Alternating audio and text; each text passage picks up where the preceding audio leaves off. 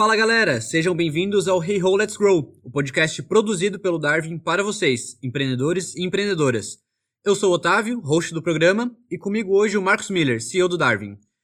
Vocês devem ter tido acesso a algumas cartas que uns fundos famosos de venture capital enviaram para suas investidas com as recomendações de como essas empresas deveriam se ajustar à crise do Covid-19, certo?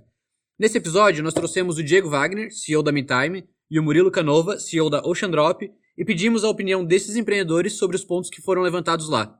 Quer ouvir? Então aumenta o volume e vamos nessa.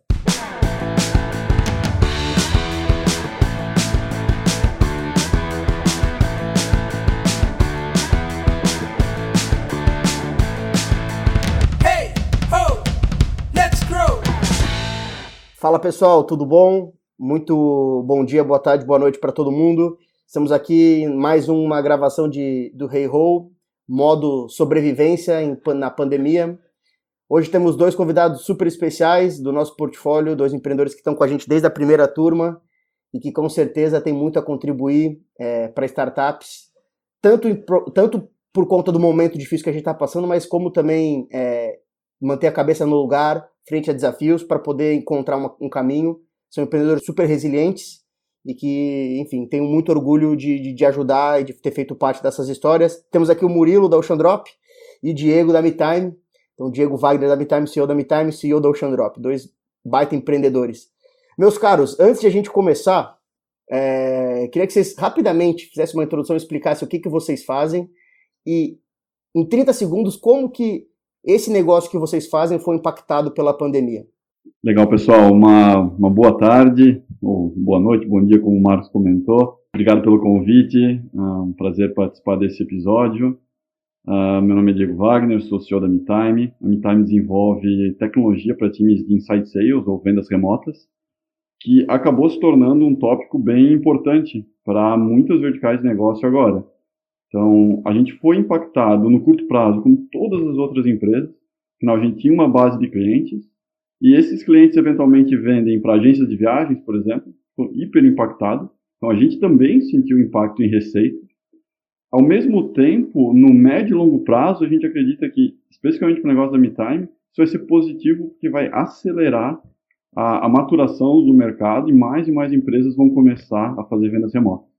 Fala galera, Murilo aqui eu toco a Ocean Drop, que é uma marca direct to consumer de nutrição, né? E esse modelo direct to consumer prevê que a gente entrega o nosso produto com um canal digital próprio, né? E foca totalmente numa experiência diferenciada nesse universo digital de relacionamento com, com o cliente. Porém, não somente vendemos em e-commerce, né? A gente também está presente em lojas naturais aí, em mais de 500 lojas é, pelo, pelo Brasil todo. Então, o que, que acontece? Tem dois cenários para o nosso caso, né? Um é de que tem o e-commerce, né? E ele poderia eventualmente ser beneficiado pelo aumento da compra no online, agora nesse momento de pandemia, né? E de outro lado, a gente tem as lojas físicas com o lockdown, que faz com que elas não tenham uma alternativa de venda, exceto que pelo delivery, que, pelo que a gente pôde ver nos últimos dias, representou somente 20 ou 30% da receita dessas lojas. Então, no nosso caso, tem os dois cenários, mas acho que vale bastante a gente focar aqui no cenário de e-commerce, que é a maior representatividade da receita, que a gente pode ver foi uma pequena redução de receita, a gente está falando aí de 15% a 20% de redução, mas com uma perspectiva de que pós-pandemia, é, o hábito do consumidor de comprar online seja aumentado e eventualmente a gente seja beneficiado. E por vender saúde, a gente também acredita que o nível de conscientização aumente em torno de imunidade, bem-estar e que a gente também possa se beneficiar. Mas tudo isso ainda são meras hipóteses. Boa. É, antes de a gente puxar a próxima pergunta aí, eu queria só deixar todo mundo que está escutando aqui o podcast na mesma página junto com a gente. Então eu queria pedir para vocês trazerem algumas métricas aí que vocês possam abrir, que deem uma visão de qual é o estágio que hoje a MeTime e a Ocean Drop é, estão.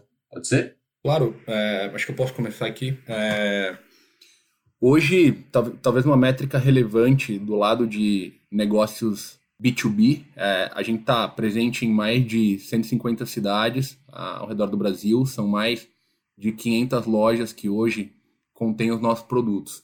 E do lado de e-commerce, a gente está aí na casa dos 2 mil pedidos por mês, crescendo aí é, aproximadamente 5%, 10% ao mês. É, varia muito, mas acho que isso dá um pouquinho de dimensão né, do, do que, a gente está fazendo. Então, do lado da MeTime, uh, hoje a gente tem pouco menos de 200 clientes, com milhares de vendedores utilizando a plataforma todo dia, fazem por volta de 400 mil uh, ligações telefônicas por mês, alguns milhares e milhões de e-mails enviados, de conferências feitas. Uh, com o com ARR, que é Annual Recurring Revenue, uh, de pouco, pouco, superior a 4 milhões. Boa, animal. É, então vamos partir para o assunto que a gente quer trazer aqui. É, vocês dois acompanharam as cartas né, que foram disparadas para o portfólio de alguns fundos americanos, principalmente aqueles da, da Sequoia e da Kazek. E a gente queria é, discutir com vocês, entender o, o, posicionamento de vocês sobre alguns dos pontos é, daquelas cartas. Então, primeiro eu queria entender é, de vocês qual foi a percepção quando vocês receberam, né, tiveram acesso e, e puderam ler aquela carta que os fundos dispararam para os seus portfólios. É, e aí depois a gente entra num, ponto a ponto aí do que, que vocês concordam, discordam e por quê, e o que, que vocês estão fazendo de diferente ou de acordo com as cartas. Cara, a gente teve a, a sorte, ou como quiser chamar, de receber talvez uma cartilha 99% similar a essa aí, uma semana antes, com, com um dos nossos mentores. E, cara, o primeiro impacto foi muito assustador, vamos dizer assim. Eu realmente não esperava uma mentoria naquele nível de geração de preocupação, né? Porque cara, do nosso lado, a gente está passando pela primeira vez por uma crise, né, como empreendedor. Então você não, você não tem conhecimento de como se portar. Tão pouco pessoas passaram por outros tipos de crise vão saber como se portar, porque essa é específica, né? A gente está falando de uma financeira associada a uma é, crise de saúde, né, na saúde, de forma global, né, não de forma específica em um país ou outro. Então, ela é muito atípica. É, e, por, e por não saber é, qual que seria o desdobramento, o, o essa mentoria, que, que se, se, assemelha muito com essa carta, foi bem alarmante.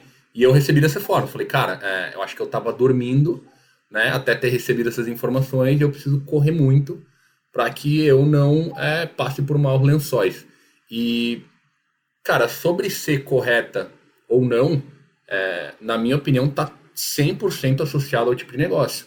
Né? Tem negócios que vão ter uma aderência total àquilo ali né? Vão receita zero, vão eventualmente não se recuperar ao ponto que estavam antes, vão ter que cancelar tudo que estavam fazendo, tipo um cenário apocalíptico extremo, né? Tem outros que vão ficar no meio termo do que faz sentido ou não, e tem outros que vão nadar de braçada, né, sobre esse período, é, por terem soluções que fizeram muito sentido para esse momento de isolamento, por exemplo, né? Vamos dar o exemplo do, é, do sistema de, de videoconferência da Zoom. Então, é, eu acho que assim, ela é pertinente para fins de preparação para o pior, com é, uma visão de aguardar o melhor. Né? Acho que assim, acho que se preparar para o pior, cara, não tem, não tem problema nenhum, sabe? Porque no fim do dia o que pode acontecer é você atrasar aí é, três ou seis meses é, os seus projetos. Né? E acho que isso é super aceitável para trocar pela sobrevivência da empresa. Então, cara, achei super coerente, para nós foi super útil. É, a gente aplicou, acho que 60%, 70% da carta. E, como eu falei, acho que para um negócio faz muito mais sentido do que outros. Não, não tem certo ou errado. Acho que cada caso é um caso ali. É, tem partes da minha visão sobre essas cartas de conselhos dos fundos para as empresas uh, que é parecida com a do Murilo, e tem algumas partes que é diferente. Acho que o primeiro ponto é ah, eventualmente, algumas dessas cartas são específicas para o portfólio daqueles fundos, né? Então, eles conhecem a realidade daquelas empresas, daquelas startups específicas, e aí ah, é possível que para elas, aquelas cartas eram exatamente o que elas precisavam receber. Ah, a minha primeira impressão é que elas, elas foram excessivamente alarmistas, não querendo diminuir essa crise que é gigantesca, mas ao ponto de levar algumas startups, algumas empresas ao pânico, e o pânico não vai ajudar elas a, a sair dessa crise a tomar boas decisões. Boas decisões não são tomadas com pânico, elas são tomadas depois que tu tem um, um pensamento independente, olha para todos os fatos, enxerga com a realidade da tua empresa. Afinal, não existe uma fórmula one, one size fits all que vai resolver o problema de todas as startups uh, de forma única. E, e daí sim toma uma decisão do que fazer. Então, ali com certeza tem bons conselhos, conselhos que vão ajudar algumas empresas, e tem coisas que não fazem sentido para várias outras. O importante é ter um pensamento independente e entender o que faz sentido para a tua empresa e o que não faz. Aí, se a gente for entrar ponto a ponto, a gente vai poder que discutir de uma forma mais, mais específica e pontual mesmo. Boa, obrigado. Uh, na minha visão, e aí uma das coisas. É, eu tive até uma conversa com o Murilo logo depois dessa mentoria que ele se referiu. Eu tive uma, um encontro com o Murilo, a gente também discutiu muito como é que a gente se prepara, como é que. É, o que, que vem pela frente. Eu acho que no caso de vocês dois, até pela introdução que vocês fizeram, tá claro que o pós-crise, que o pós, vai, o pós-guerra, tende a ser um mercado mais pronto para consumir ferramentas inside sales e tende a ser um mercado mais pronto para consumir saúde. Então eu acho que o pós tende a ser, um, um, um, especialmente no caso de vocês dois, tende a ser bacana. Mas o que eu acho que esse momento inteiro, e aí falando até das nossas empresas do portfólio de forma mais ampla, eu acho que o que vai trazer de, de rescaldo, e essa carta de alguma forma ela foi pertinente para isso, é que a gente nunca teve tanta empresa preocupada com caixa, nunca teve tanta empresa preocupada com eficiência operacional, com ser mais eficiente com o uso do dinheiro, com captar somente aquilo que precisa. Então, eu acho que nesse sentido, é, acho que a gente vai colher bons frutos, não Darwin, não o nosso portfólio, mas eu acho que a própria, o próprio mercado de venture capital, né? Tinha muita empresa é, inflacionando rodada, inflacionando é, até valuation para fazer rodadas maiores e às vezes nem tendo tanta clareza do que para que fazer aquele, que fazer com aquele dinheiro e etc. Então, como é que vocês entendem isso, com, até com relação a rodada, captação? Como é que vocês acham vocês concordam com esse ponto? Não existe muita dúvida que vai existir uma correção no mercado, né? Então, olhando para outras crises, seja a, a de 2000, 2008, 2009 lá nos Estados Unidos, os valuations caíram a 30%, 40%, não, não lembro exatamente o número. Então, não, não existe dúvida que isso vai acontecer. Vai existir uma, uma breve escassez no mercado, principalmente para negócios onde uh, unit economics não estão super claros, e como tu falou, Marcos, onde não existe uma tese de investimento. Olha, eu preciso de X para investir Y, Y e colher Z. Acho que esse tipo de racional vai ser muito mais cobrado agora uh, pelos fundos. E sim, com uma correção tanto em tamanho de rodada quanto em valuation. Sendo isso diferente para diferentes modelos de negócio. Né? Acho que SaaS vai ser impactado de uma forma, marketplaces de outro, come-se de uma forma também diferente, por aí vai. Eu concordo aí com o ponto do, do Diegão sobre a, sobre a correção de, de valuation, tem, tem histórico disso, né? Então é, acho que nesse ponto sim é, é inquestionável. Tentando trazer uma perspectiva é, talvez mais prática do, do que aconteceu pra gente, é, a gente não é funded, né? A gente é bootstrap, então, cara, desde sempre a gente teve uma atenção especial com saúde financeira, né? Uh, uma empresa que vai buscar fonte de financiamento tradicionais, ela tem que fazer muita conta. Né? Ela é muito Royal Obsessed, como é um dos pontos ali da, da carta. Então, já era um pouco da natureza sempre olhar para a caixa com carinho. Mas eu, eu acho que o aprendizado que saiu, assim, é, foi impressionante é, a verificação de oportunidade de otimização operacional. Cara, é, é incrível o quanto é, você consegue otimizar. Quando as coisas vão bem, cara, você toma várias decisões, mesmo sendo uma empresa é, que não foi funded. Você toma várias decisões meio que, cara, tá tudo bem, é na empolgação, vamos para frente, vamos apostar, o projeto é caro, mas vamos embora, né? E que tendo que fazer uma verificação total da eficiência operacional da casa nesse período, cara, a gente detectou N oportunidades. Tipo assim, redução de custos muito relevantes, sem necessariamente falar em redução expressiva de performance, né? Então, isso foi um aprendizado que para mim, cara, provavelmente foi o mais relevante. Então, ter se preparado para o pior é, me fez sair muito mais consciente é, da capacidade que a gente tem de otimizar a operação em termos financeiros. Acho que, acho que isso foi o bacana, sabe? Boa. Então, entrando agora, galera, na, na carta da Kazek, mais especificamente, que tem um ponto a ponto ali, né, de, de algumas dicas que eles trouxeram para o portfólio, é, eu queria que a gente debatesse sobre alguns deles, né? É, o segundo ponto, principalmente, que fala The Worst is Here. Então, ele fala que o pior momento é esse que a gente está vivendo agora. Eles pedem para as empresas assumirem que eles vão ter zero de receita e não terão novo, novo capital é, disponível por alguns, é, por vários, na verdade, trimestres. É, eu queria entender a visão de vocês sobre esse ponto e como que isso, na prática, foi fez parte, né, ou não, dessa série de ações que vocês tiveram aí durante esse período. 10 pontos, onde eu acredito que teve um, um pânico excessivo e principalmente onde eu acho que cada empresa tem que entender como o seu negócio é impactado. Teve, teve alguém, agora não lembro quem, compartilhou que uma forma de tu entender como a tua receita vai ser impactada é fazendo lá a estratégia dos 5 whys, os 5 porquês, né? Só que pensando em, em quem é o teu cliente e para quem ele vende. Então, olha, meu cliente são ah, farmácias. Para quem ele vende? Bom, vende para pessoas físicas, por aí vai. Quantas pessoas físicas vão ser impactadas? Qual é o impacto previsto em farmácias? Ah, isso era ali no começo da crise. Hoje, já existem vários indicadores hum, disponíveis que dizem quanto, qual foi a perda de receita em cada um dos setores. Então, vou dar agora trazer para isso para a realidade da MeTime. A gente tem uh, clientes em diferentes segmentos, setores realmente bem, bem diversos. O que a gente tem que fazer para entender qual vai ser a nossa perda de receita, primeiro é olhar para esses setores, uh, tentar prever, ó, aqui está tá, quanto ele foi impactado até agora, uh, quanto ele vai continuar sendo impactado, uh, cruzar isso com o que está acontecendo, né, se eles estão adicionando usuários na plataforma, ou retirando aqui, se eles pediram para renegociar o contrato ou não, ou não pediram, e com isso fazer uma projeção. Uh, não faz sentido, no nosso caso, assumir que a nossa receita uh, vai uh, ir para zero, sendo que a gente trabalha com receita recorrente e é muito improvável que simplesmente todos os nossos clientes cancelem ou deixem de fazer vendas de alguma forma, sendo que a gente tem clientes que têm uma solidez financeira muito grande, empresas que, que não vão simplesmente desaparecer. Então, eu acho que esse é um, esse é um ponto.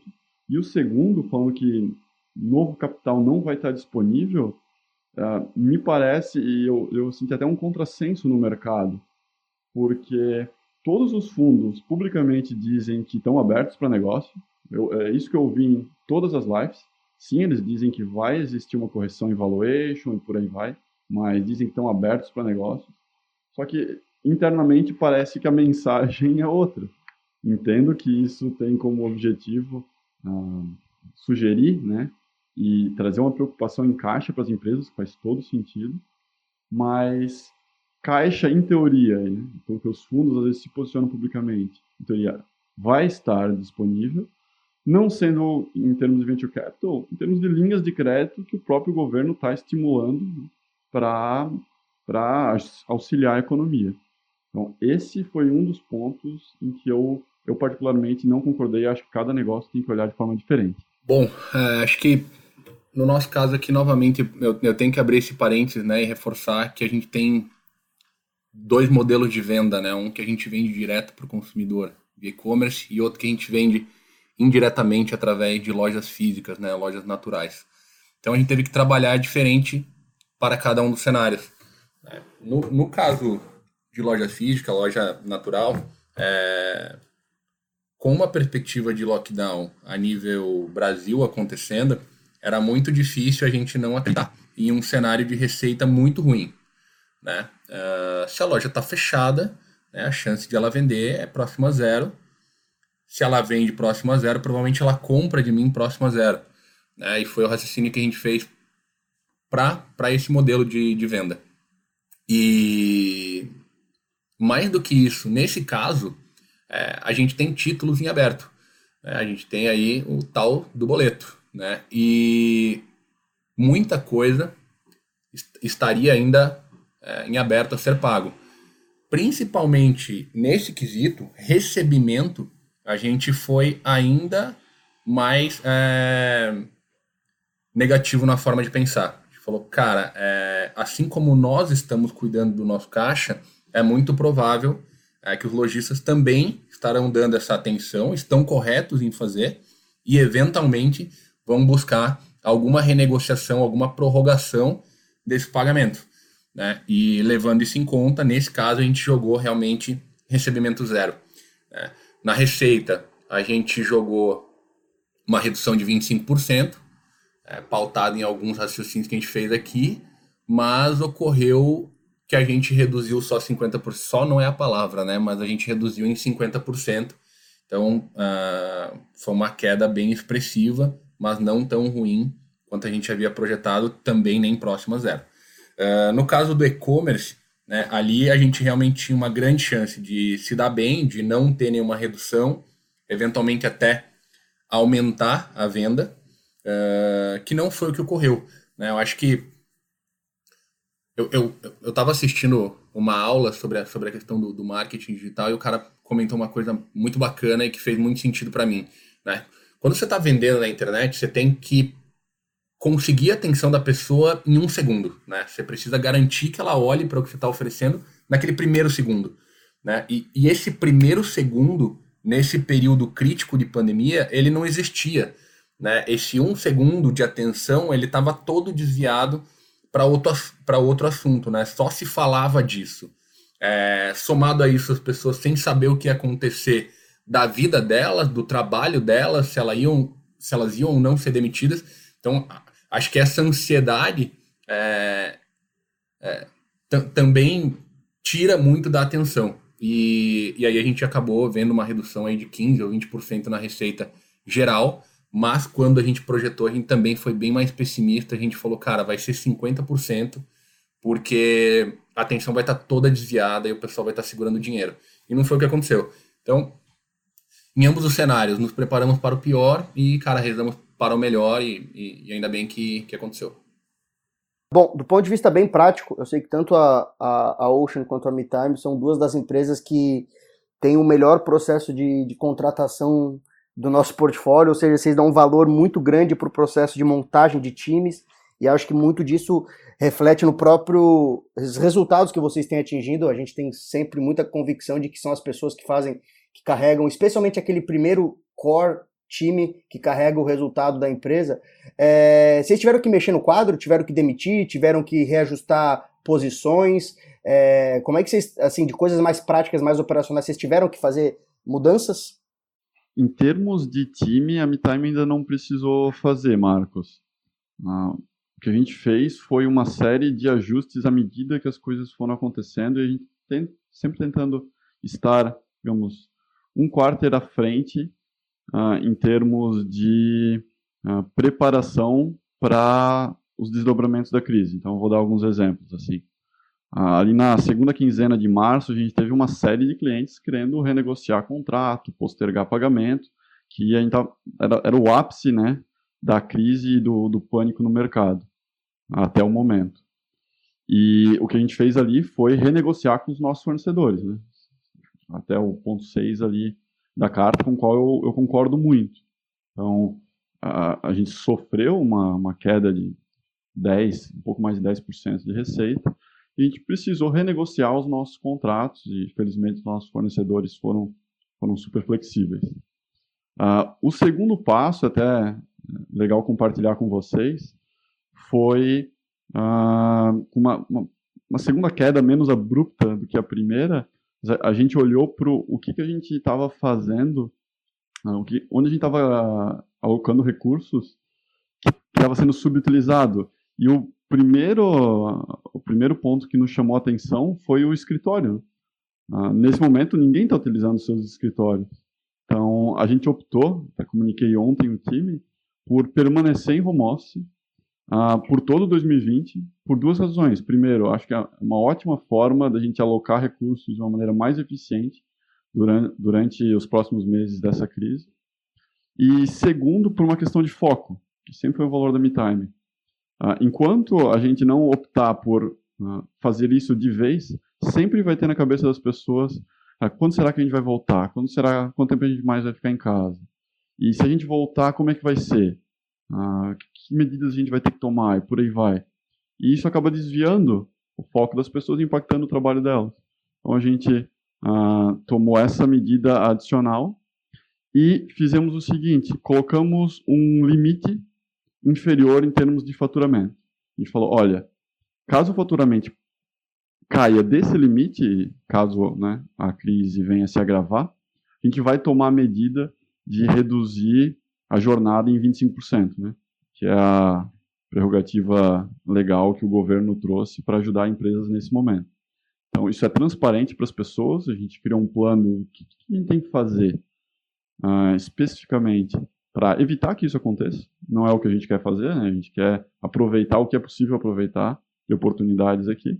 Mas tem um plano de, olha, desceu desse limite aqui, a gente lança mão de uma redução de jornada. Uh, por enquanto, a MeTime não está considerando demissões. Cara, é, do nosso lado, a gente estava com um plano de expansão do time agressivo para esse ano. A gente tava falando aí de aumentar 70%, 80% as pessoas. E sim, cara, a cultura da companhia é de recrutamento sniper, é, até porque a gente é um time pequeno, então cada pessoa tem uma, uma importância extrema é, no resultado. E acho que foi uma semana antes de receber a notícia de que o bicho ia pegar, a gente tinha executado é, aumento de 25% do time. Né? E mesmo com isso, cara, a gente não fez é, nenhuma demissão por razão de coronavírus.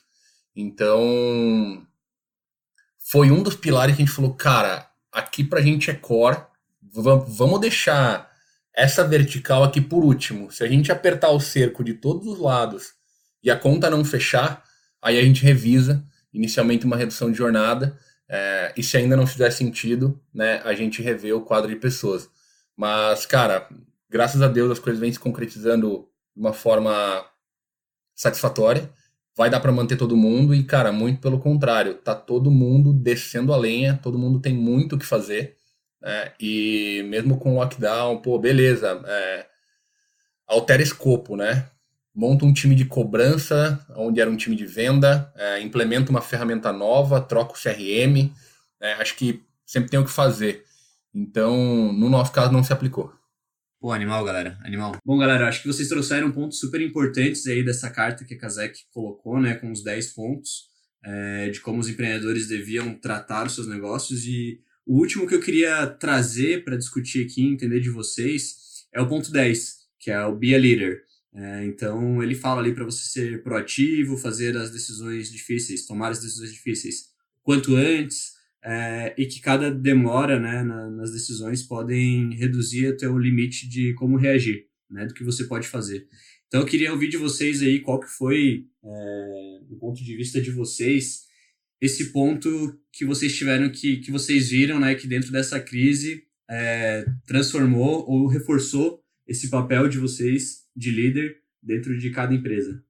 A gente tem um, um valor na Ocean que é transparência e feedback. Então, de verdade, assim, todo mundo sabe de tudo, cara.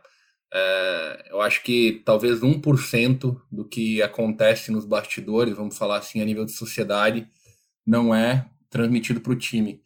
Então, normalmente a gente comunica tudo abertamente. E, e não foi diferente nesse caso, né? Afinal, é, isso era até esperado, né? É, uma certa ansiedade pelo time de um pronunciamento da empresa em relação ao que estava acontecendo. E quando eu recebi a, a, a, carta em forma de mentoria, no dia seguinte é, já chamou o time para conversar e já colocou é, qual seria a diretriz do trimestre. Falar, bom, a gente vai ter várias frentes para trabalhar, muito diferente do que a gente trabalhava, né? A gente sempre jogando no ataque a gente, pela primeira vez em quatro anos, vai ter que jogar pelo menos três meses na defesa. É, isso acarreta numa série de coisas. A gente vai congelar projetos, a gente vai suspender alguns contratos, é, a gente vai mudar o formato de atuar no marketing e vendas. Uh, cara, dentre várias coisas.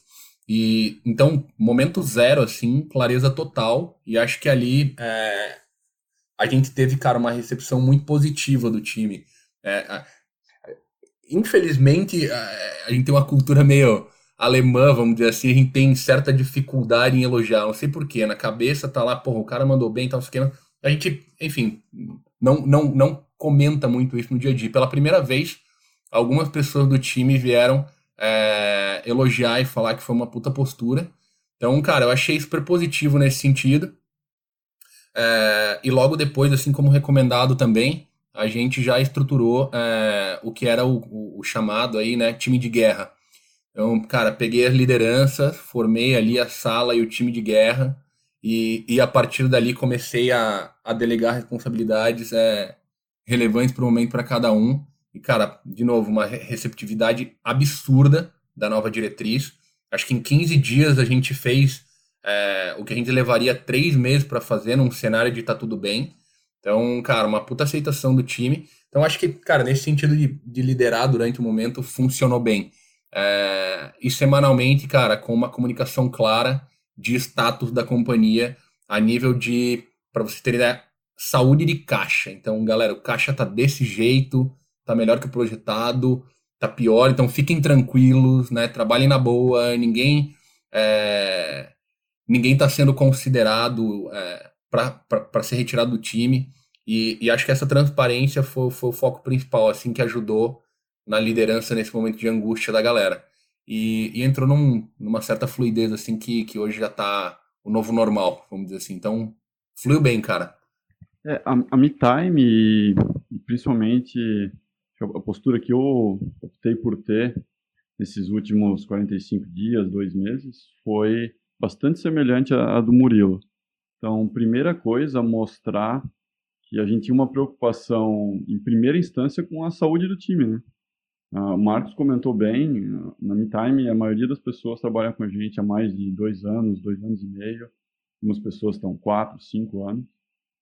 E, e nesse caso, uh, a preocupação com o time não, não só está enraizada, mas precisava ser visível aqui. Então, optar por começar o isolamento e sair do escritório super cedo foi algo que as pessoas agradeceram muito, né? Eu imagino que a maioria das pessoas que está ouvindo aqui o podcast também optou por esse caminho. E, e depois fazendo follow-ups constantes, né? O menino falou comunicação clara. Eu acho que esse momento a comunicação precisa ser clara e constante. Normalmente existe uma comunicação que é natural, né? Tá todo mundo na sede, um sentado do lado do outro, então essa comunicação ela acontece flui naturalmente. Ah, quando a gente trabalha remoto, às vezes esses momentos de comunicação natural não acontecem. Então, acho que o líder ele precisa ah, se preocupar em estar se comunicando constantemente, seja com seus liderados, seja com a empresa como um todo. Ah, as pessoas, sim, elas esperam algum tipo de posicionamento. E o cenário está mudando muito rápido, né? então esses posicionamentos acabam sendo necessariamente uh, existe uma necessidade que eles ocorram de forma constante. Então, acho que esse é um ponto, principalmente em relação a, a pessoas. Uh, outro ponto importante de um líder é, é, entender que diferentes pessoas vão ter diferentes níveis de ansiedade e impacto em produtividade nesse momento. Uh, algumas vão se adaptar super bem ao home office, vão conseguir produzir até mais, outras vão ficar ansiosas com esse volume de notícias e uh, entender que esses impactos vão ser diferentes, às vezes atuar e dar um suporte diferente, também acho que é uma boa postura de um líder nesse momento. Em relação à empresa, eu concordo com, a, com o início daquele ponto que fala tome decisões cedo. Uh, particularmente, eu, eu, nunca, eu só me arrependi de tomar decisões tarde demais. Eu nunca me arrependi de tomar decisões cedo. Então, acho que isso é bastante relevante. Porque antes de tomar a decisão, eu acho que o papel de um líder é ter um, é, um, é ter um pensamento independente. Hoje não dá para entrar no LinkedIn ou Twitter ou qualquer rede social um pouco mais corporativa e não ver 10 frameworks, receitas de bolo que empresas têm que fazer durante essa crise. Uh, se o líder for, se um líder, né, se o responsável por, por puxar toda uma empresa for tentar ler tudo isso e aplicar tudo isso e usar isso como bússola, ele, ele vai chegar num. Ele vai, vai ter uma grande ansiedade, afinal é muita informação, as coisas mudam muito rápido. E eventualmente vai tomar decisões erradas, porque ele está seguindo cartilhas que nunca foram testadas. Ninguém nunca passou por uma crise como essa. Então, essas fórmulas não são garantia de sucesso ou de insucesso, elas são sugestões de algumas pessoas. O líder ele precisa coletar informações, analisar elas, entender como elas impactam a empresa e daí tomar as decisões. E servir como uma bússola para as, para, para as outras pessoas da empresa. Ó, pessoal, esse aqui é o nosso norte, é isso que a gente tem que fazer nesse momento. Então, dentro desse ponto 10, é um pouco do que uh, eu optei, a postura que eu optei por ter dentro da MeTime. E acho que é a postura que a gente vai ter que continuar exercitando por um, por um bom tempo ainda. Vamos lá, galera. É, tivemos esse papo cabeça, né? Diretaço para os CEOs empreendedores aí, para quem está nessa mesma jornada. Valeu, acho que dicas bem valiosas. E agora, sempre ao final dos nossos episódios, a gente tem um bate-bola, são cinco perguntas que nós temos aqui que a gente sempre faz para os empreendedores. E aí, só para organizar, é, eu vou pedir para o Diego responder primeiro e depois o Murilo, é, ordem alfabética. Bem simples, beleza? Primeira pergunta é o livro de negócio favorito. Uh, Ride of a Lifetime, Bob Iger. Satisfação garantida. Boa. Ferramenta online ou aplicativo favorito? MeTime. Vou fazer o meu jabá aqui. Cara, não tem como não gostar de um Trello no celular, né? Os caras viciados aí na gestão do negócio. Tem algum site ou newsletter preferido que vocês acompanham, as notícias, enfim?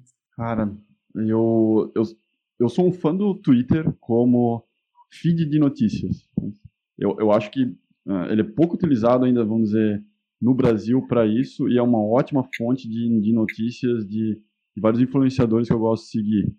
Então, newsletter eu gosto de várias, mas uh, sugiro o feed do Twitter seguindo influenciadores para quem ainda não faz. Cara, o que eu mais gosto de ler normalmente são as reportagens que a CB Insights divulga. Acho que são sempre, cara, muito coerentes assim na, na análise é, na racionalidade das informações que distribuem ali, muito bacana. Algum empreendedor que vocês admiram e acompanham? Ah, tem vários. Eu, eu admiro muito o Eric, da Resultados Digitais, ah, tanto por estar aqui em Florianópolis, né, mesmo, mesma cidade onde a MeTime fica, ah, quanto pelo que ele construiu também no modelo de negócio onde a gente está, né, em SaaS, uma grande empresa, uma cultura incrível, tenho uma grande admiração por ele. Putz, cara, vai ser mais difícil, né? É, sei lá, cara, eu acho que mais por ser aspiracional, assim, tive, tive a oportunidade de ler o livro do cara também. Acho que, beleza, muita gente deve achar isso, mas Jeff Bezos faz sentido pra caralho o trabalho que ele faz. É, tem uma certa relação com o nosso, então acaba sendo uma fonte de inspiração bacana, assim, até em termos práticos mesmo. Acho que para mim funciona bem. Cara, e o, o, Murilo, eu não sei se tu já leu a Loja de Tudo. Não sei se esse é o livro que tu citou, né? A Loja de Tudo, esse, mas é um puta livro, né, cara? É, é os caras muito louco, né? Workaholic absurdo.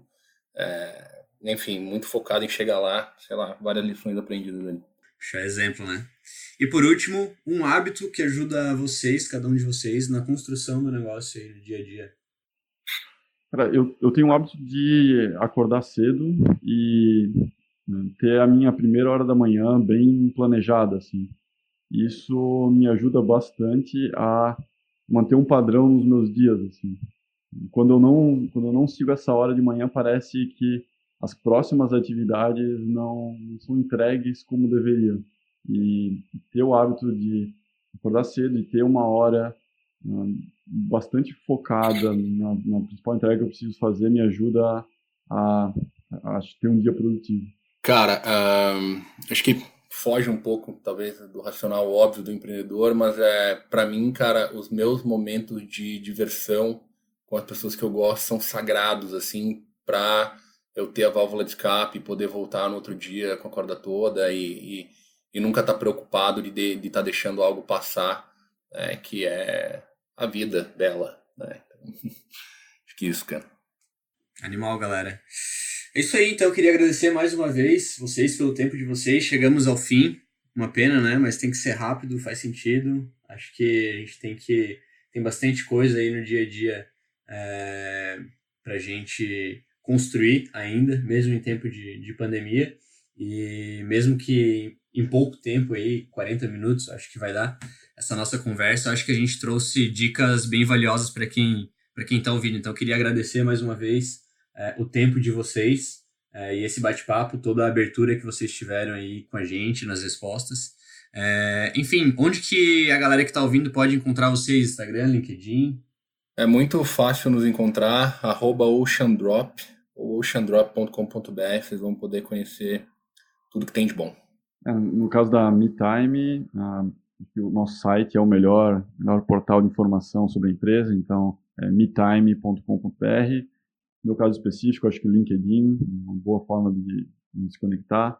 É Diego Wagner, Wagner com W. Cara, acho que aproveitar aí também, desculpa aí, Otávio, só aproveitar também a oportunidade de, de compartilhar é, um pouco do que a gente passou aqui.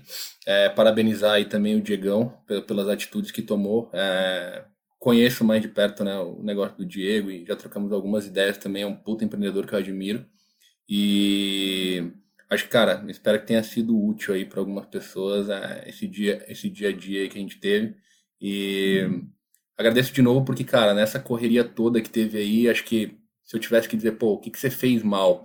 É, eu acho que eu poderia ter distribuído mais informação é, de forma a ajudar talvez mais empreendedores. Acho que é, espero que se tivermos outra crise no futuro, é, eu leve esse aprendizado adiante e, e, e, tente ajudar mais pessoas, porque, cara, o cenário assim é, é, é como o Diegão falou, muitas pessoas falando de pânico e tal, e não é isso que tem que ser feito.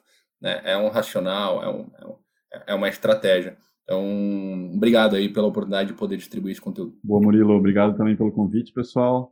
Espero que no futuro a gente possa fazer um, um novo episódio, uh, não, não em momentos de crise, sobre outros temas.